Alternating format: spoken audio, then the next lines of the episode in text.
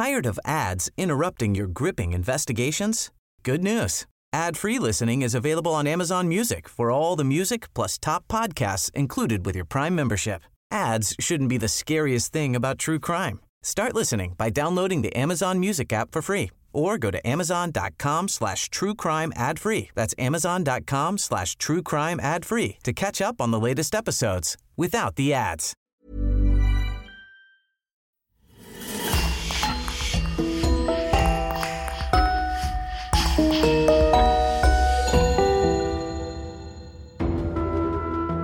Bonjour et bienvenue pour une nouvelle affaire criminelle.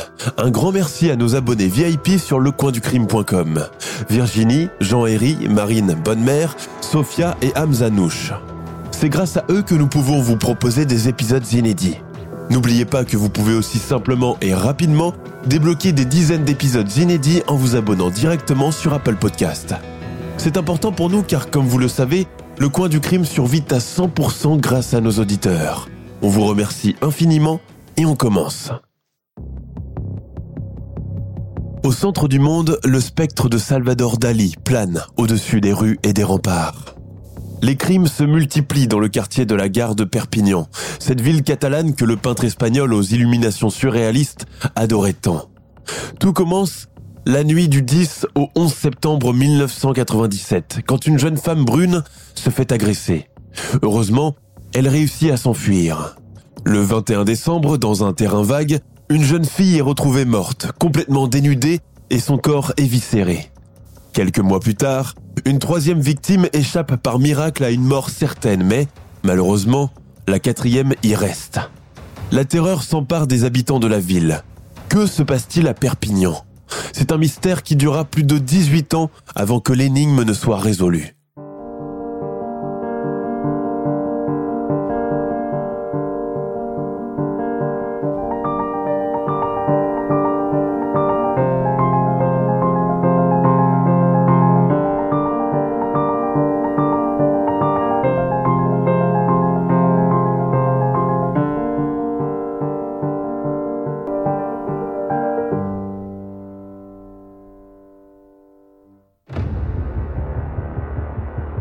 Après cinq ans de détention dans la maison d'arrêt d'Amiens, Jacques Rançon, un jeune homme de 35 ans, originaire de la Picardie, sort de prison.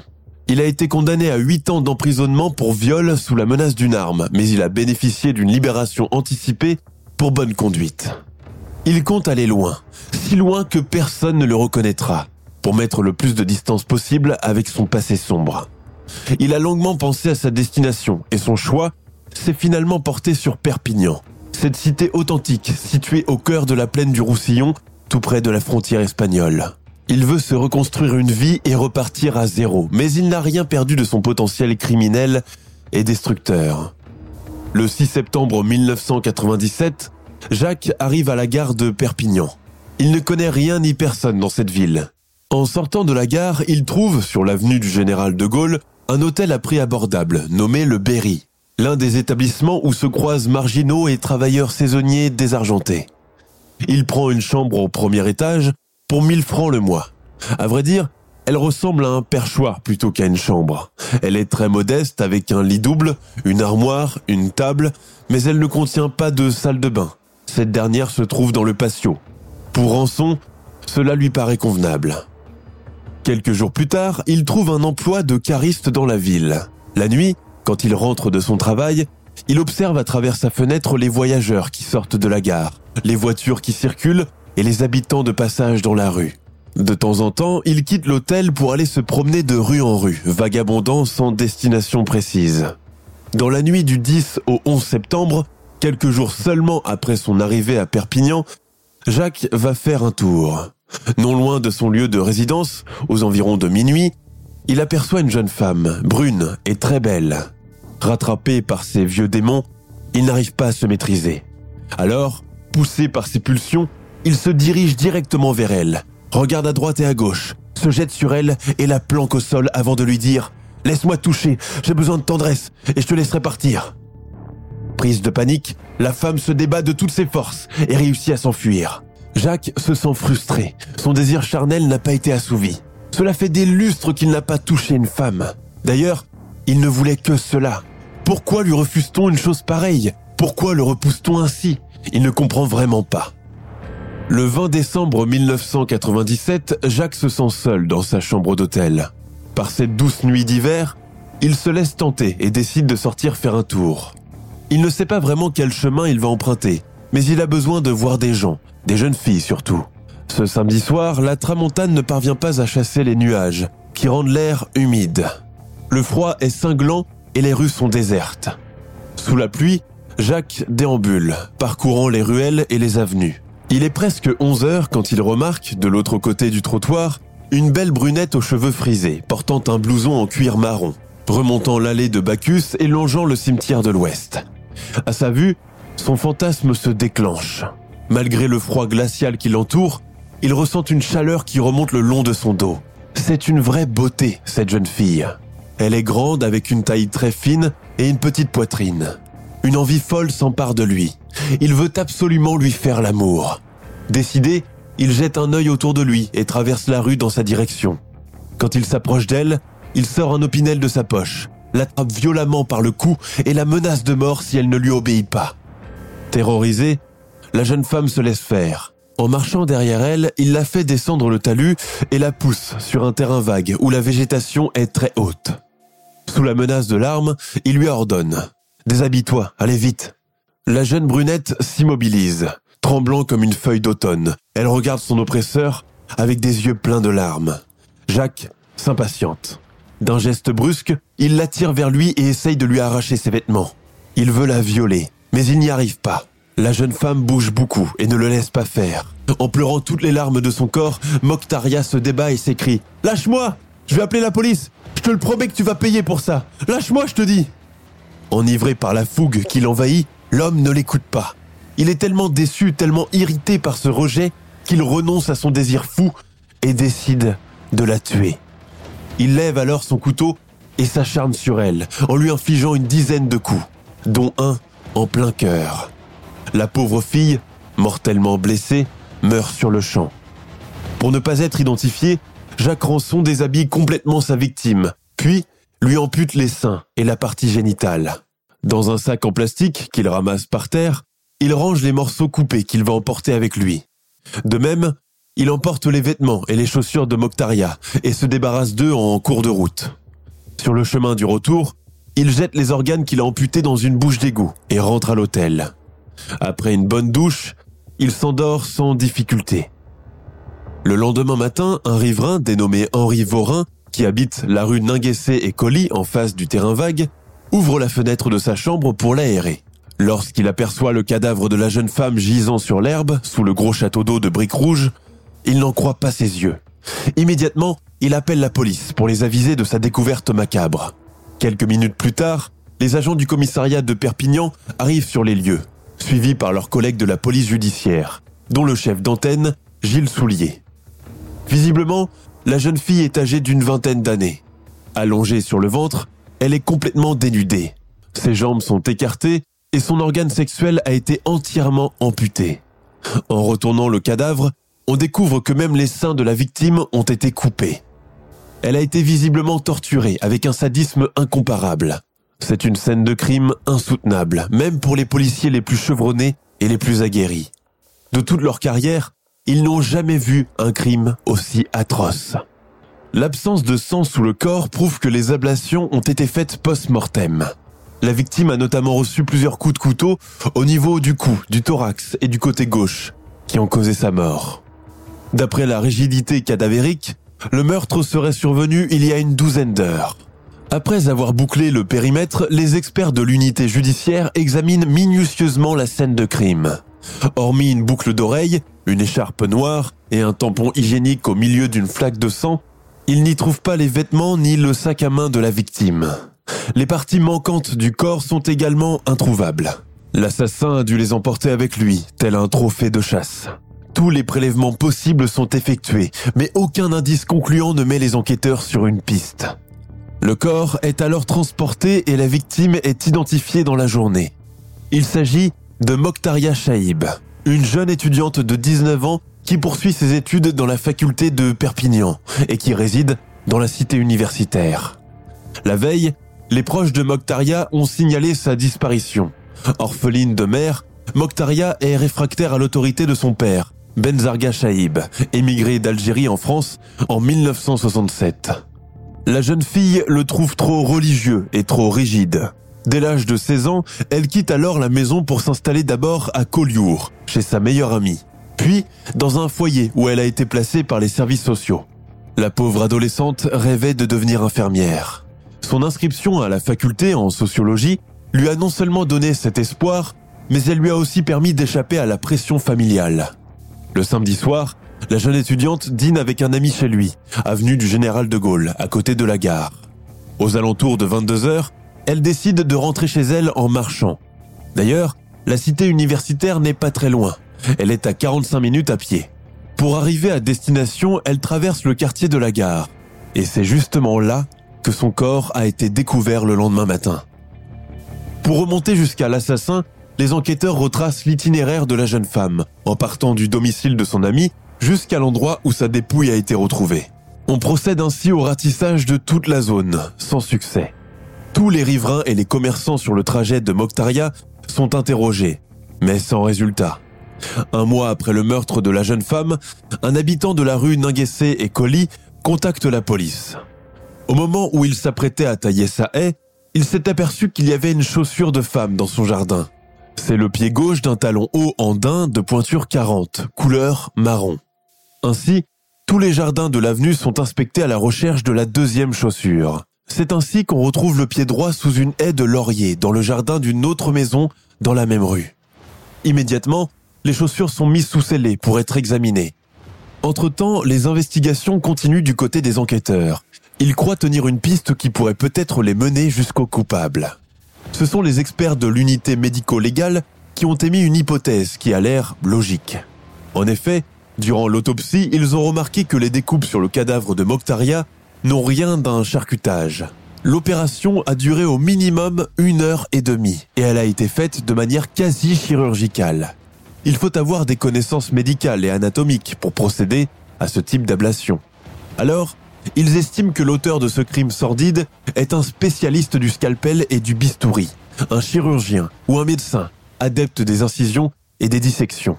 En conséquence, les nouvelles conclusions sont diffusées dans les différents services judiciaires de Perpignan et un avis de recherche est lancé à toutes les unités du pays. Après la réception de la note d'information, un capitaine de police de la ville occitane envoie un communiqué aux agents de la PJ chargés du dossier. Il écrit alors c'est à la suite du meurtre de Mokhtaria Shaib, les médecins légistes ayant précisé que cet acte pouvait être l'œuvre d'un spécialiste, que nous avons pensé à Palomino Barrios, qui se disait médecin à l'époque et demeurait à la résidence Montserrat, 5 avenue Chef de Bien c'est-à-dire à environ 400 mètres du lieu de découverte du cadavre de la jeune fille. Cette résidence est sur le chemin qui mène de la gare SNCF à la cité universitaire. Signé le capitaine de police. Le suspect en question est un drôle de médecin âgé de 49 ans, au nom d'Andrés Avelino Palomino Barrios.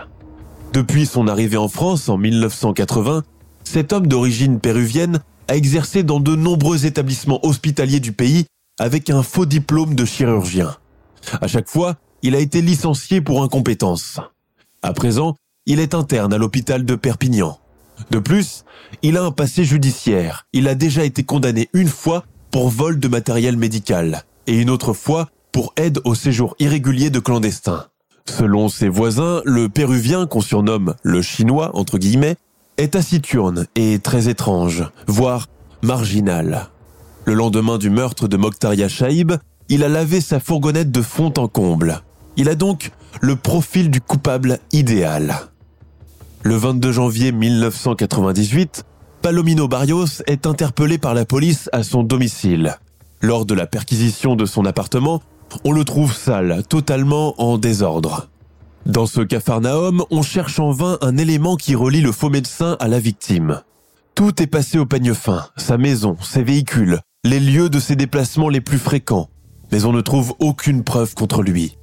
En revanche, en accumulant les fausses déclarations, il devient sans équivoque le suspect numéro un pour les enquêteurs.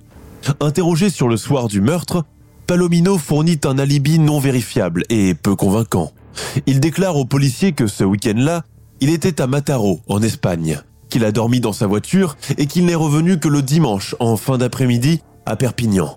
Or, ses voisins ont assuré l'avoir vu arriver le dimanche matin à son domicile avec sa camionnette orange toute propre, dégoulinante d'eau.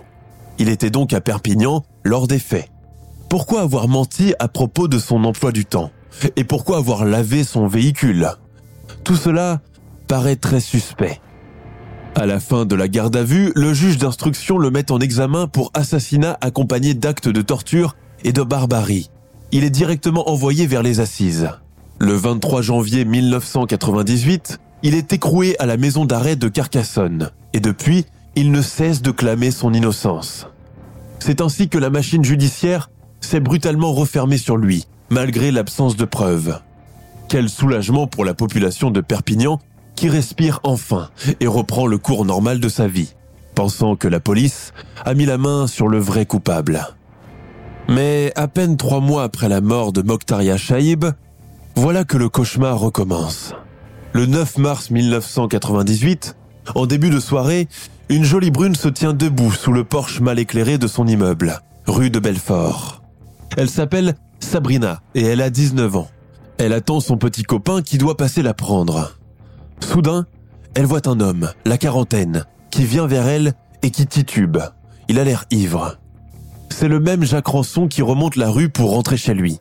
Dès qu'il aperçoit la jeune femme, debout dans l'obscurité, il se précipite vers elle en disant ⁇ Tiens, c'est aujourd'hui mon anniversaire et je viens de le fêter avec mes amis à Saint-Charles, là où je travaille. Au fait, j'habite au dernier étage de cet immeuble. Tout à coup, l'ivrogne trébuche et fait semblant de tomber. De bonne foi, Sabrina l'aide à se relever et l'accompagne jusqu'à la porte d'entrée de l'immeuble. Quand il commence à fouiller dans sa poche, la jeune fille pense qu'il est en train de chercher son trousseau de clés. Devant son hésitation, elle regarde dans son sac pour prendre sa clé et lui ouvrir la porte. À ce moment, Jacques sort rapidement son couteau et la transperce deux fois de suite, une fois sous la poitrine et une autre fois au niveau du nombril. Le couteau dans la plaie, il remonte la lame jusqu'au sternum en la fixant d'un regard noir et glaçant. Le sourire aux lèvres, il lui lance froidement ⁇ Je vais te tuer ⁇ Sabrina est horrifiée. Les yeux écarquillés, elle reste paralysée devant son agresseur. En une fraction de seconde, elle voit la mort si proche qu'elle crie de toutes ses forces. Dans cette rue déserte, les hurlements hystériques de la jeune fille résonnent très fort. Une voisine, du nom de Marilyn Sandré, qui s'affaire à préparer son repas, entend les cris perçants de la fille en détresse. Aussitôt, elle se précipite pour voir ce qui se passe à l'extérieur. En face de chez elle, sous le porche de l'immeuble 10, elle voit une personne allongée par terre et une autre personne agenouillée à ses côtés. En apercevant Marilyn, l'agresseur se lève et se sauve en courant, le couteau plein de sang dans sa main gauche. La jeune fille est entre la vie et la mort. Sabrina est dans un état critique. Elle est transportée en toute urgence à l'hôpital de Perpignan. Elle passe plusieurs jours dans le coma avant de se réveiller. La pauvre fille a frôlé la mort, mais par miracle, elle a survécu à ses profondes blessures. Immédiatement, les agents de la sécurité publique, qui ont déjà écouté le témoignage de la voisine, viennent prendre sa déposition. Celle-ci décrit son agresseur. Il est de taille moyenne avec des cheveux châtains et des yeux bleus. Elle précise aussi qu'il a des dents noires, toutes carriées et extrêmement abîmées. Un avis de recherche est lancé avec la description de l'homme. Croyant qu'il s'agit de deux cas séparés, la sécurité publique ne fait pas le rapprochement entre cette tentative de meurtre et l'assassinat de Mokhtaria Shaib. La police judiciaire n'est donc pas avisée de cet accident. Une brève recherche au parquet est entamée, mais les investigations ne donnent rien. Au bout de l'enquête, le crime est enregistré contre inconnu et l'affaire est classée sans suite. Après cette horrible agression, Sabrina doit désormais vivre avec une énorme cicatrice sur le ventre, qui lui rappellera à jamais cette maudite nuit d'enfer. Elle garde en mémoire le visage de ce monstre sans pitié, qui reste impuni. D'ailleurs, le redoutable tueur en série ne tarde pas à frapper à nouveau, et cette fois encore, il ne sera pas clément. Sa prochaine victime s'appelle Marie-Hélène Gonzalez. C'est une jeune femme de 22 ans au visage de Madone, qui vit avec ses parents à Toulouse et qui occupe un emploi saisonnier à Argelès-sur-Mer. Le 16 juin 1998, après longue journée de travail, elle rentre en train à Perpignan, où sa mère doit passer la chercher. En début de soirée, elle arrive à la gare d'Argelès et elle appelle sa mère pour l'avertir de son arrivée. Allô, maman? Je suis à la gare, je viens de prendre mon ticket. Je serai à Perpignan à 9h. Oh ma chérie, je suis désolé, je suis au travail et je ne pourrai pas venir te chercher quand tu seras arrivé. Ne t'inquiète pas, maman, je me débrouillerai. Une fois à Perpignan, Marie-Hélène s'arrête d'abord pour dîner dans un établissement face à la gare. Ensuite, elle part en stop. Elle emprunte la rue Georges Courteline, puis l'avenue Henri Ribert et arrive au carrefour du café Figuère où les autostoppeurs ont l'habitude de lever le pouce. Au volant de sa Fiat, Jacques Ranson est à la recherche d'une femelle. Il a bu un verre au bar Le Terminus sur l'avenue de la gare de Perpignan. Et il a besoin de compagnie. Sur un coup de tête, il est sorti, a pris sa voiture et est parti en chasse. En descendant l'avenue Belfort, il aperçoit Marie-Hélène au carrefour et flash sur elle. Cachée derrière les remparts, il la dévore du regard et se dit ⁇ Elle est belle à tomber cette fifille, je vais me la faire, je vais lui faire l'amour ⁇ Envahi par son désir bestial, il redémarre, se dirige vers elle, s'arrête à sa hauteur et lui propose de l'accompagner. Marie-Hélène monte dans le véhicule. Elle montre à l'homme le chemin à emprunter et le remercie. Sur l'autoroute, Jacques prend la route indiquée, mais à un moment donné, il tourne subitement à gauche en direction du péage sud. C'est à cet instant-là que Marie-Hélène comprend les mauvaises intentions de l'homme qui l'accompagne. Terrorisée, elle ne trouve autre solution que de supplier son oppresseur en pleurant. Malheureusement, Marie-Hélène est prise au piège et ne peut plus échapper aux griffes de ce psychopathe. Jacques Ranson ne veut rien entendre. Il s'est emparé de sa proie et ne la lâchera pas tant qu'il n'a pas assouvi tous ses désirs. La jeune fille proteste, se débat et tente d'ouvrir la porte pour se jeter hors du véhicule. Embarrassé, Jacques accélère. Il tient le volant d'une main et maintient la jeune fille de l'autre. Elle crie de toutes ses forces, mais personne ne l'entend. La voiture s'engouffre sur le chemin de Sainte-Barbe. Le conducteur s'engage dans le terrain vague, puis s'arrête au milieu des arbres. Très vite, il met le siège passager en position couchette et saute sur la jeune fille. Marie-Hélène est effarée, mais elle ne cesse de se débattre. Sa résistance le révolte. Il devient de plus en plus agressif, lui arrache les vêtements et commence à l'agresser violemment. Elle hurle, le frappe, le repousse et pleure toutes les larmes de son corps. Le viol tourne court et la frustration de Jacques atteint son paroxysme. Fou de rage, il tend la main, prend un fil électrique dans la boîte à gants et étrangle soudainement Marie-Hélène. Dans un excès de fureur, il traîne le cadavre à l'extérieur du véhicule et s'acharne sur lui. À la lumière de la lune et du plafonnier de sa voiture, il lui coupe les mains et la tête, qu'il met dans un sac poubelle retrouvé dans sa voiture. Ensuite, il ampute les seins, la partie génitale, la partie anale aussi. Avant de filer, il cache le cadavre sous un tapis et quelques cartons qu'il a trouvés sur place. Pour finir, il met les organes amputés dans un carton et le dépose un peu plus loin. C'est une vraie boucherie. Il a dépecé la jeune femme avec une véritable barbarie. Ayant fini avec elle, il monte dans son véhicule, démarre et s'en va, laissant derrière lui un massacre insoutenable. En roulant sur le chemin du retour, il jette le sac avec les membres dans un champ, avant de rentrer chez lui. Le 26 juin 1998, en début de matinée, un chiffonnier qui cherchait de vieux objets mis au rebut dans une décharge sauvage près de l'autoroute découvre le corps démembré sous le tas de cartons et appelle la police. Sur place, le cadavre en décomposition est retrouvé découpé, sans tête ni poignet. Des incisions ont été faites au niveau du thorax, de la cuisse et de la hanche. Étrangement, le dépeçage des organes sexuels de celui-ci ressemble étrangement à celui de Mokhtaria Shaib, assassiné il y a six mois de cela, à peu près dans les mêmes conditions. En revanche, les découpes effectuées sur cette dépouille sont grossières. À deux mètres du corps, dans un carton, on trouve des morceaux de chair en putréfaction, certainement ceux de la victime. Néanmoins, la tête et les mains sont introuvables. Tous les policiers présents sur la scène du crime, dont le capitaine Gilles Soulier, sont en état de choc. Cette jeune femme méconnaissable a subi un sort des plus atroces. Sans trop tarder, on transporte son corps au laboratoire médico-légal afin qu'il soit autopsié. Désormais, seuls les tests ADN peuvent permettre d'identifier la victime. Avant d'obtenir les résultats des analyses, la police judiciaire vérifie les affaires de disparition en cours, à la recherche de victimes potentielles pour ce meurtre. Ceci pourrait les mettre plus rapidement sur la piste du tueur. D'ailleurs, un cas retient leur attention. Une femme de 22 ans, du nom de Marie-Hélène Gonzalez, a été déclarée disparue dix jours plus tôt.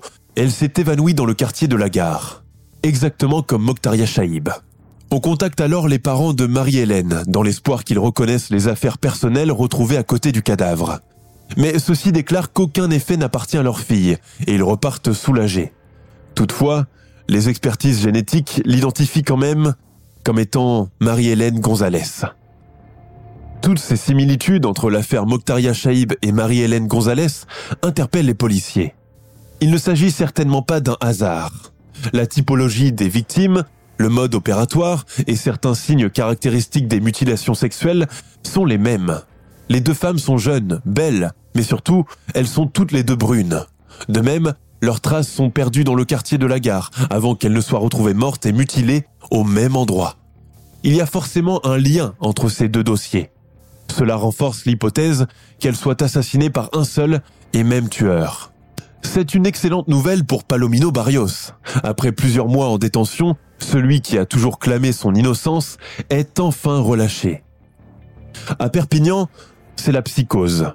Le tueur fou n'est pas Barrios. Le vrai tueur rôde toujours dans la ville. Il viole, tue et mutile encore.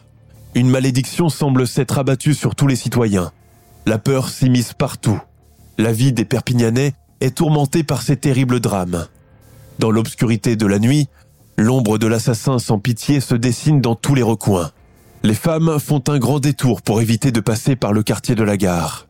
Angoissés, les parents interdisent à leurs filles de sortir le soir, et au standard du poste de police, on reçoit des centaines d'appels par jour de la part de jeunes femmes. Pétrifiées, elles signalent avoir été suivies par un inconnu qui leur a semblé suspect.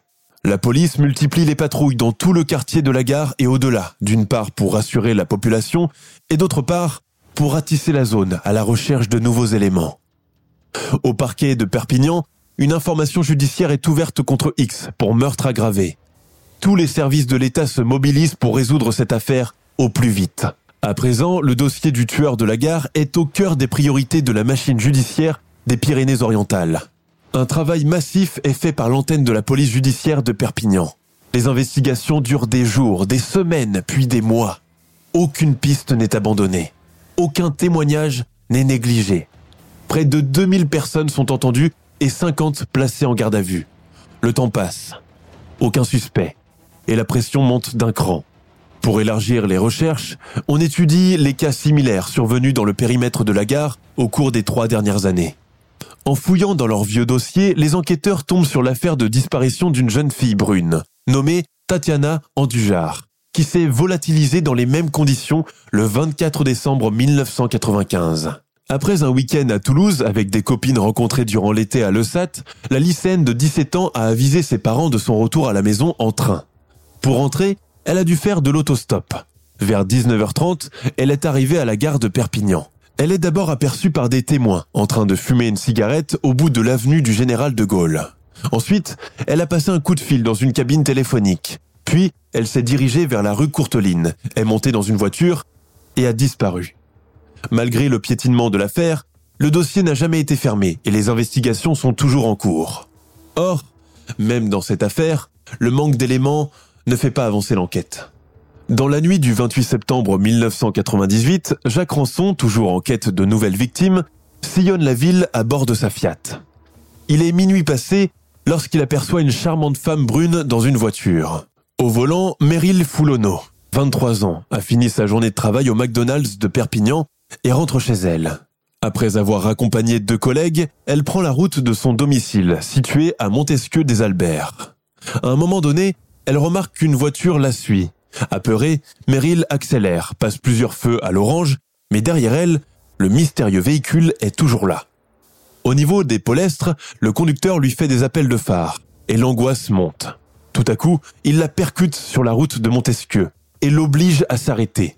L'homme sort aussitôt de sa voiture et il se précipite vers elle, couteau à la main. Malgré sa terreur, Meryl verrouille rapidement les portières et téléphone à son père. Entre-temps, Jacques Ranson tourne autour du véhicule et vérifie les poignées de chaque portière. À l'intérieur, Meryl tremble de tout son corps, mais elle essaie de se concentrer sur une seule chose. Mémoriser la plaque d'immatriculation de son agresseur. Après une interminable attente, tel un sauveur, le père finit par appliquer avec une batte de baseball et met l'agresseur en fuite. Le lendemain, Rançon est interpellé par la police, retrouvé grâce au numéro de sa plaque d'immatriculation. Le tueur de la gare de Perpignan est entre les mains des policiers. Aussitôt, la PJ est alertée et vient au commissariat pour interroger le suspect au sujet du meurtre de Marie-Hélène Gonzalez. Vous avez tué Marie-Hélène Gonzalez, n'est-ce pas? lui demande l'enquêteur.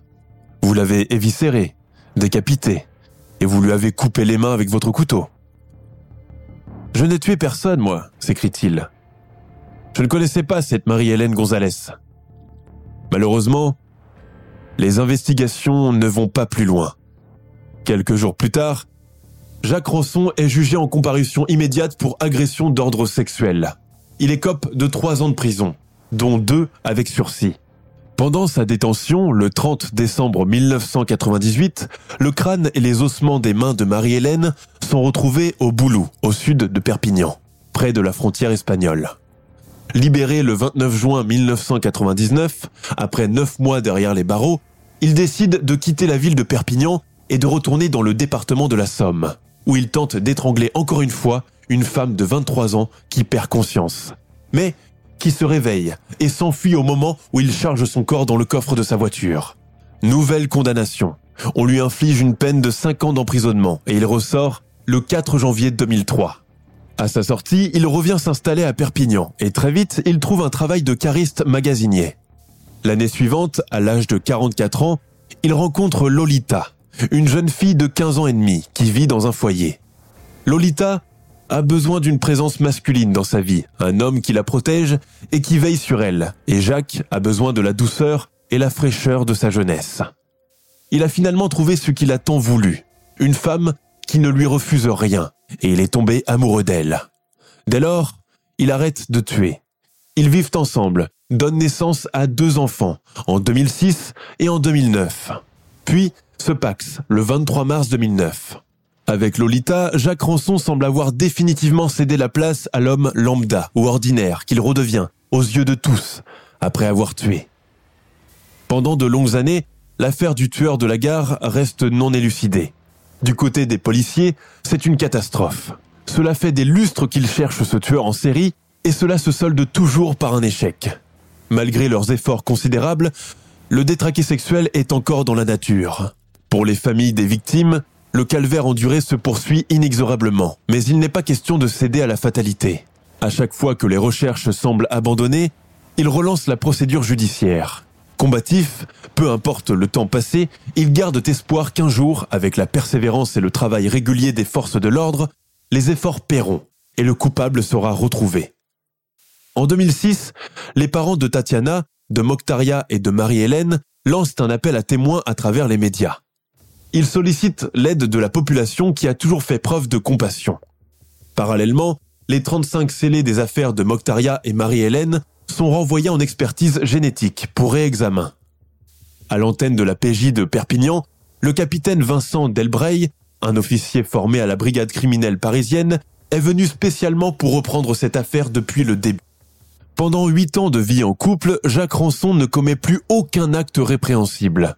Mais quand sa Lolita le quitte en 2012, ses vieux démons le rattrapent à nouveau. Fou de rage, il la harcèle et la menace de mort. Lolita, terrifiée, dépose plainte contre lui. Il est arrêté, puis condamné le 4 octobre 2013 à un an de prison ferme. Mais cette fois-ci, on prend son ADN, qui sera versé au fichier national automatisé des empreintes génétiques, dit le FNAEG. Le même mois, toutes les pièces à conviction sont remises encore une fois à la génétique. De nouvelles analyses sont réalisées dans la plus grande précision et contrairement à toutes les attentes, un indice extrêmement important est décelé du scellé 44A. Un ADN masculin partiel a été isolé de la chaussure droite de Mokhtaria. Enfin, les policiers ont quelque chose à se mettre sous la dent. On procède alors à la comparaison de cette demi-empreinte à celle des prédateurs sexuels répertoriés dans le FNAEG. Toutefois, cet ADN partiel est trop incomplet pour être comparé aux 2 millions de profils recensés. Résultat, aucun profil dans le fichier ne correspond au tueur en série. Par conséquent, tous les hommes encore suspects sont écartés. Est-ce une avancée ou une régression?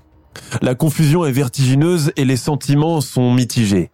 Mais ce nouvel élément que Mokhtaria leur a offert sera précieusement préservé. Pendant l'été 2014, la juge d'instruction Stéphanie Pradel hérite du dossier.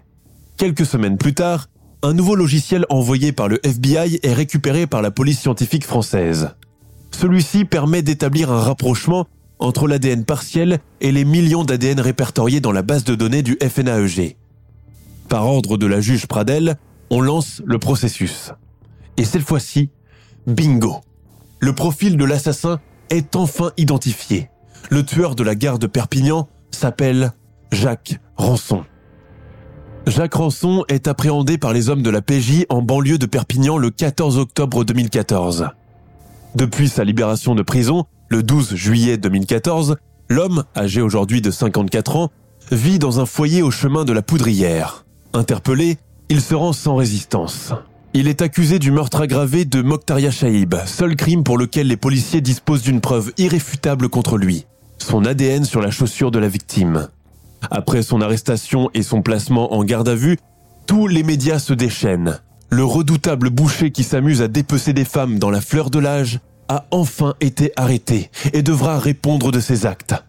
À la télé, on diffuse sa photo pour en informer la population qui a longtemps vécu dans l'angoisse.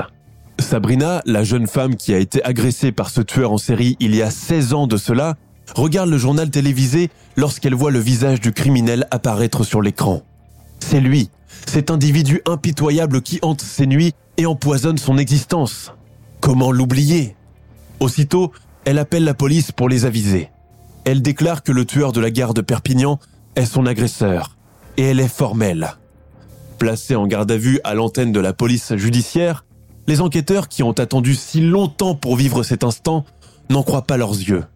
Ils ont là, devant eux, le redoutable tueur qui a sévi pendant des années en semant la terreur dans toute la ville.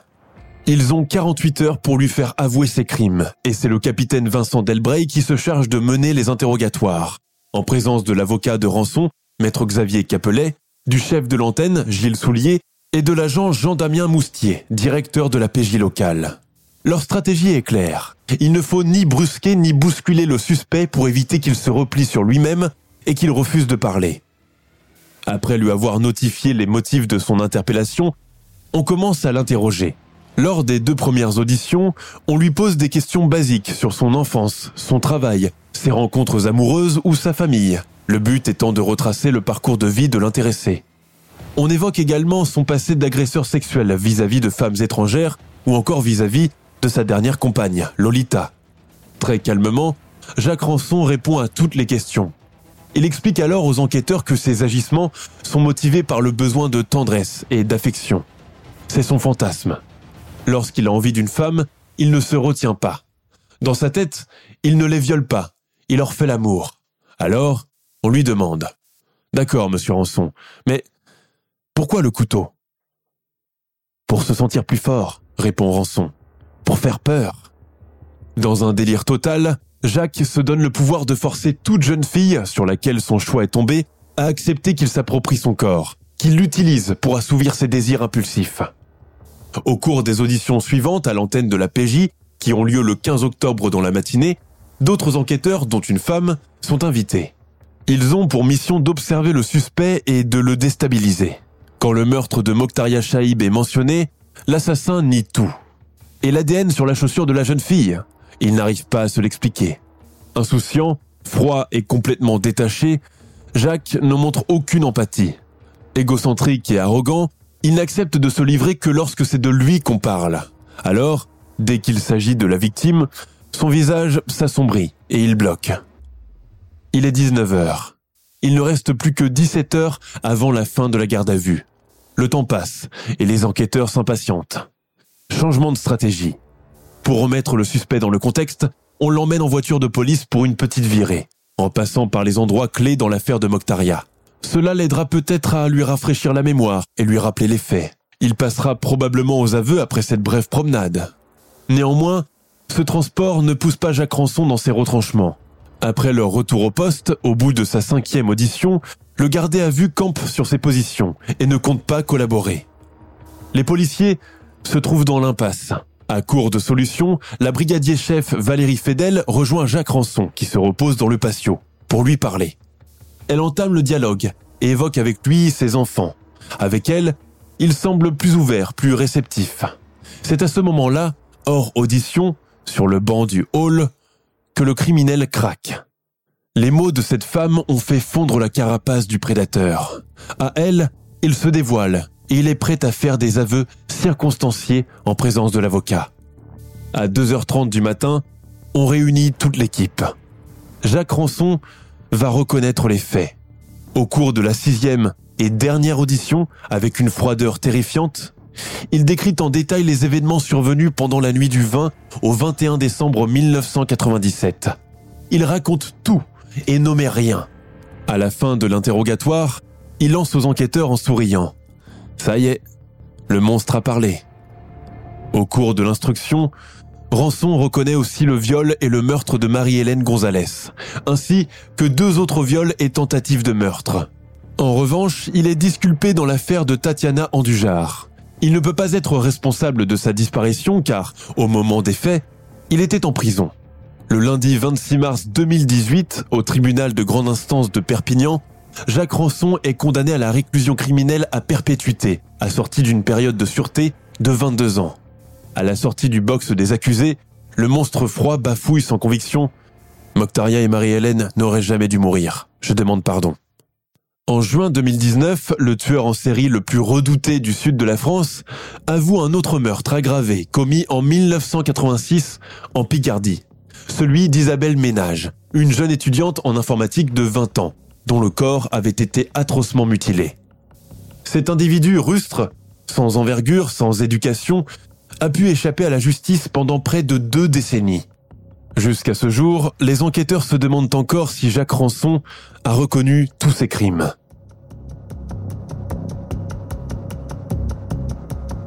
Nous sommes à la fin de notre émission du jour. N'hésitez pas à écouter les autres émissions du podcast et à prendre 5 secondes pour nous laisser un 5 étoiles sur iTunes. C'est vraiment très important pour nous. Vous pouvez aussi vous abonner pour ne pas rater les prochains épisodes et nous suivre sur Facebook pour nous en proposer de nouveaux. Merci et à bientôt.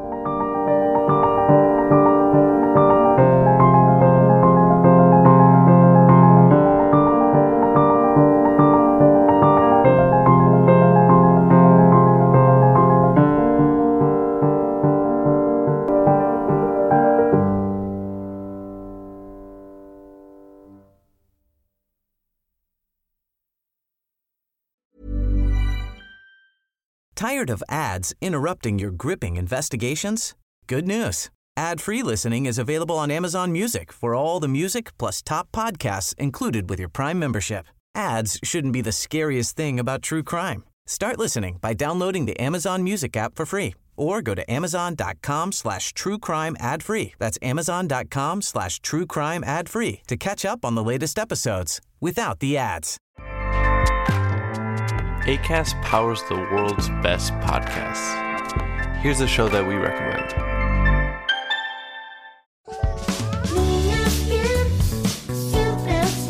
Hi, I'm Ando, And I'm Fer. and we host Niñas Bien podcast. To invite you to listen to our show. Niñas Bien means good girls in Spanish, but you have to know that this is not a podcast for good girls. Or for girls at all. It is a comedy podcast, so everyone is welcome to listen. We talk about sex, relationships, technology, We recommend movies and TV shows and discuss pop culture in general. and there is Chisme Ajeno too. A section we have just to gossip about everyone. So you'll find something you like here. And you'll practice your Spanish. The cleanest Spanish you'll find, we promise. And if you already hablas español, Vamos a ser tus nuevas amigas. We'll be your friends for the non-Spanish speakers. New episodes every Monday and Thursday. Hosted by Acast and available to all audio platforms.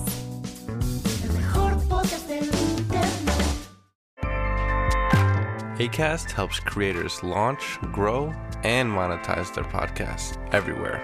ACAST.com.